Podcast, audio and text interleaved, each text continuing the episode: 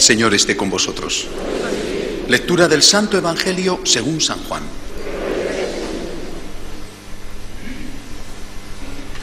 En aquel tiempo dijo Jesús a sus discípulos, Yo soy la verdadera vid y mi Padre es el labrador. A todo sarmiento mío que no da fruto lo arranca, y a todo el que da fruto lo poda para que dé más fruto. Vosotros ya estáis limpios por las palabras que os he hablado. Permaneced en mí y yo en vosotros. Como el sarmiento no puede dar fruto por sí si no permanece en la vid, así tampoco vosotros si no permanecéis en mí. Yo soy la vid, vosotros los sarmientos. El que permanece en mí y yo en él, ese da fruto abundante, porque sin mí no podéis hacer nada. Al que no permanece en mí lo tiran fuera como el sarmiento y se seca, luego los recogen y los echan al fuego y arden. Si permanecéis en mí y mis palabras permanecen en vosotros, pedid lo que deseáis y se realizará. Con esto recibe gloria mi Padre, con que deis fruto abundante, así seréis discípulos míos. Palabra del Señor. Eh, yo estoy convencido de que el hombre es el mismo siempre. Sin embargo, las circunstancias, la cultura, la época, no es igual. Es decir, el hombre de hoy, el hombre de hace dos mil años, en la época de Jesús, tenía las mismas tentaciones, las mismas pasiones, las mismas virtudes. Pero la diferencia entre otras, es que hace dos mil años, no solamente en la comunidad judía en la que Jesús se movía, sino en general, la gente sabía distinguir el bien del mal. Otra cosa es que después, sabiendo distinguir el bien del mal, pues muchos no harían el bien y harían el mal. Eso siempre. Pero al menos sabían distinguir el bien del mal. ¿eh? En cada cultura y en cada religión tenían algunas normas morales específicas. Imaginaos la cultura judía con todos los detalles, eh, por ejemplo, culinarios, pero a la vez había en todo el mundo unas normas morales básicas, lo que llamamos la ley natural. Es decir, en todo el mundo sabían que estaba muy mal pegar a un padre. Y que si habías hecho una promesa de fidelidad matrimonial, pues estaba muy mal incumplirla. Era un pecado. La diferencia con nuestra época es que eso, en buena medida, ha desaparecido. Y este es un gran problema. ¿eh? Ya muchísimos, no me refiero a vosotros, católicos practicantes, pero ya muchísimos hoy, no digo en todo, ¿verdad? Pero hoy ya no saben distinguir el bien del mal.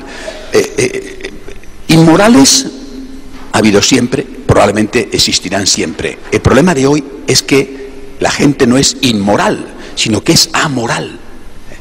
Este golpe feroz del relativismo en el que de alguna manera todos estamos sumergidos, aunque algunos tenemos todavía la luz de la conciencia, este golpe ha hecho que la gente, muchísimos, repito, ya no sepan distinguir el bien del mal. Y esto a nosotros, a vosotros, a nosotros, a vosotros católicos, a nosotros pastores, nos crea un problema inmenso.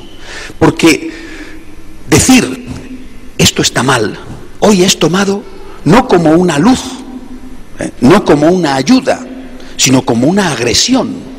Eh, si el doctor te dice, mira, hemos hecho una analítica y tienes un problema de insulina y no debes de tomar dulces, te fastidia si eres un goloso, pero no le pegas una paliza al médico.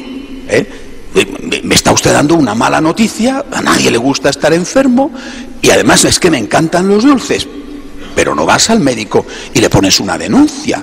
En cambio, en el ámbito moral, hoy en día, cuando le dices a alguien esto está mal, se ofende contigo, te dice dictador, te insulta, lleva a los tribunales, ¿eh? simplemente porque te has atrevido a decir, oiga, que esto está mal. No es que esto esté mal para mí, sino que esto está objetivamente mal. ¿Por qué os hago esta introducción? Porque este problema no lo tenía Jesús. ¿Eh? El Señor y, hoy es un mensaje muy bonito, como el de la semana pasada, hablaba del buen pastor, esta semana siempre utilizaba estas, estos ejemplos para que la gente sencilla le comprendiera. Hoy habla de la vid, de los sarmientos, de cómo hay que dar fruto. Bueno, pero el Señor se encontraba con gente que sabía distinguir el bien del mal. Pues repito, habría pecadores como siempre, pero sabían lo que estaba bien y lo que estaba mal. Y, nadie se molestaba con Jesús por decir que no había que robar o no había que matar o no había que... Nadie se molestaba. ¿eh? Y, se atrevía a decir raza y horas, sepulcros blanqueados, qué cosas tan tremendas. Bueno, eh, eso se sentía molesto porque le señalaba con el dedo, pero sabían que tenían razón. Hoy el problema es totalmente diferente. Hoy ya, hasta afirmar que el bien existe, ya es considerado una intromisión en la libertad individual y una pretensión de totalitarismo y de dictadura. A esto hemos llegado. ¿eh? Hoy existe lo que el Papa dice, la dictadura del relativismo, es decir, el que se atreve a decir que el bien existe y el mal existe, es llamado dictador por los que ejercen la dictadura. Existe la dictadura de aquellos que no te dejan ni siquiera decir que existe la realidad. Partiendo de esta premisa tenemos que seguir diciendo lo que dice Jesús. ¿eh? Pero partiendo de esta premisa que nos hace las cosas a vosotros, y no digo nada a nosotros, extraordinariamente complicadas. ¿Qué es lo que dice Jesús? Jesús habla al que sabe distinguir el bien del mal, a vosotros, pero para allá afuera la gente ya, la palabra de Jesús ya es ofensiva. Nosotros podemos resultar, eh, situarnos ante ella y sentirnos incómodos. No nos gustan las verdades que nos dice, pero sabemos que tiene razón. No nos ofende que nos lo diga, repito, como el médico. Te dice, tienes diabetes y no le pegas dos tortas al médico. ¿eh? Te molesta, te fastidia, pero sabes que tienes que dejar el azúcar porque si no vas a terminar ciego o vas a terminar con un, eh, con un coma.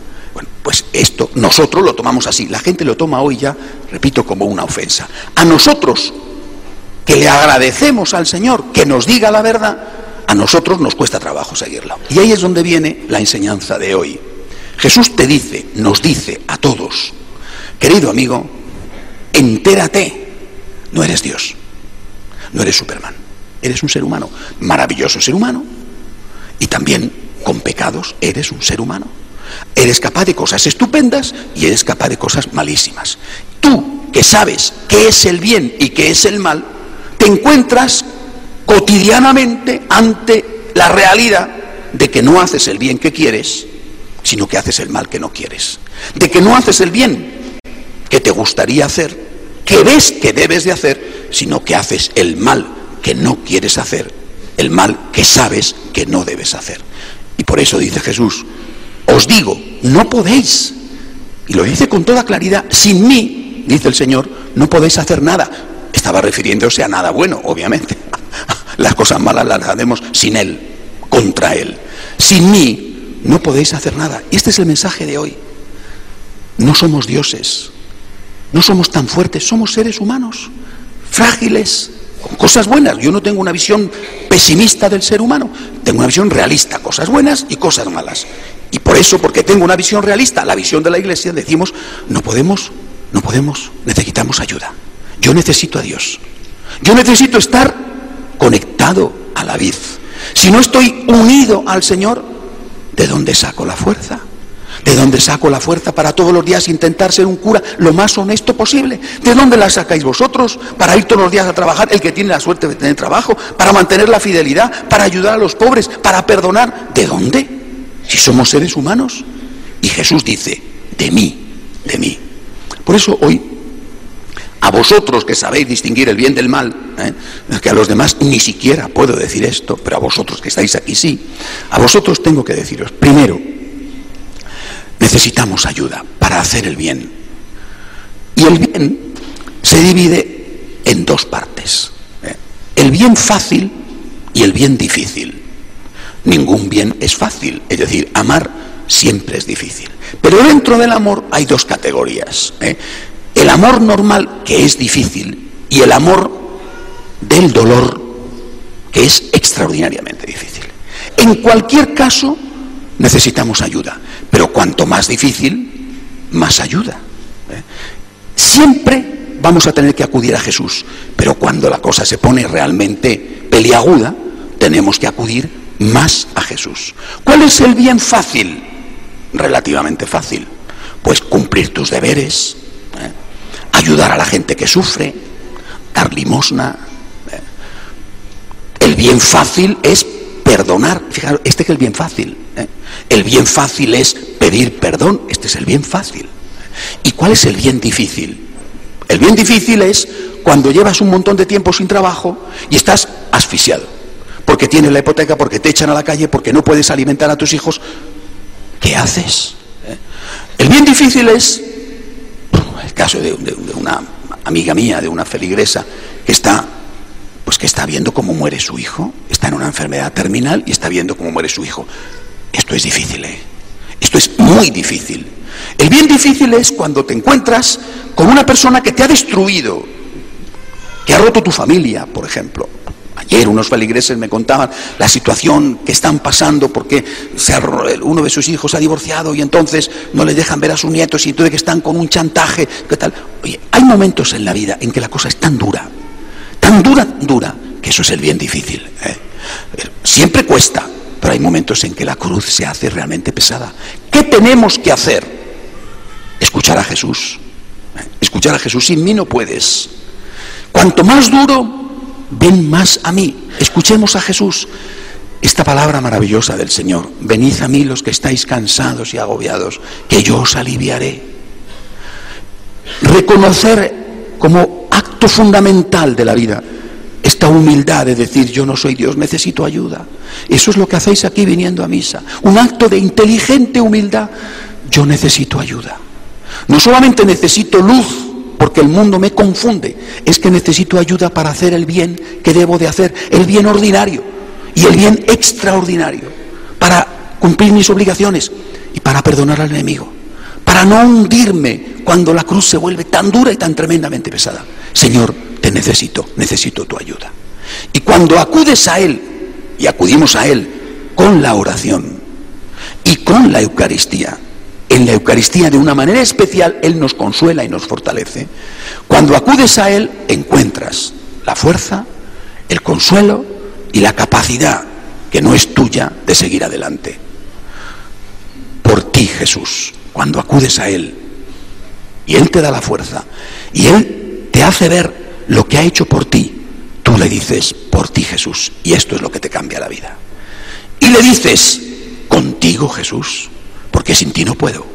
Contigo, conectado a ti, enchufado siempre a la fuente de la potencia ¿eh? de esta red eléctrica que es el Señor, porque si no, las pilas del ordenador se gastan y se queda el ordenador muerto. Necesito estar contigo. Por ti quiero hacer las cosas, contigo. Así que esta semana yo os propongo esto. ¿eh? Hacer el bien, llevar la cruz ti Jesús contigo, Jesús. Sin Él no podemos hacer nada, ni debemos hacer nada. Y quiero añadir una cosa más para esta semana, para todo este mes, eh, que estamos en el mes de mayo, primer domingo de mayo, el mes de María. Pensad, ¿cómo haría la Virgen las cosas? ¿Qué haría la Virgen si tuviera un vecino como el que tú tienes? Y si tuviera un marido como el que tú tienes, y si tuviera una esposa como la que tú tienes, y si tuviera un hijo como el que tú tienes, ¿qué haría la Virgen si se encontrara con la angustia de no tener trabajo? ¿Qué haría la Virgen si se encontrara con una enfermedad? ¿Qué haría la Virgen si se encontrara con un hijo que está muriendo o que ha muerto? ¿Qué haría la Virgen si se encontrara profundamente sola? Porque todo eso ya lo ha hecho. Todo eso ya lo ha pasado. Por lo tanto, Jesús, por amor a ti, por amor a ti. Contigo, oración, Eucaristía, porque sin ti no puedo. Por ti, contigo, como María. ¿Qué haría la Virgen si estuviera en mi lugar? Vamos a ofrecerle este mes de mayo, ojalá que siempre, este mes de mayo, este regalo a la Virgen. ¿eh? Parecernos a ella. ¿Qué haría la Virgen si estuviera hoy en tu casa? Se pondría nerviosa, diría voces, em, tiraría los platos, se pondría a dar gritos, ¿tú crees? ¿Eh? ¿Castigaría al cónyuge con una semana de silencio y de indiferencia? ¿Tú crees? ¿Eh? ¿Pasaría al lado del que pide ayuda como si no le hubiera visto? ¿Tú crees? ¿Eh? Por ti Jesús, contigo Jesús, porque si no, no puedo, como María. Que así sea.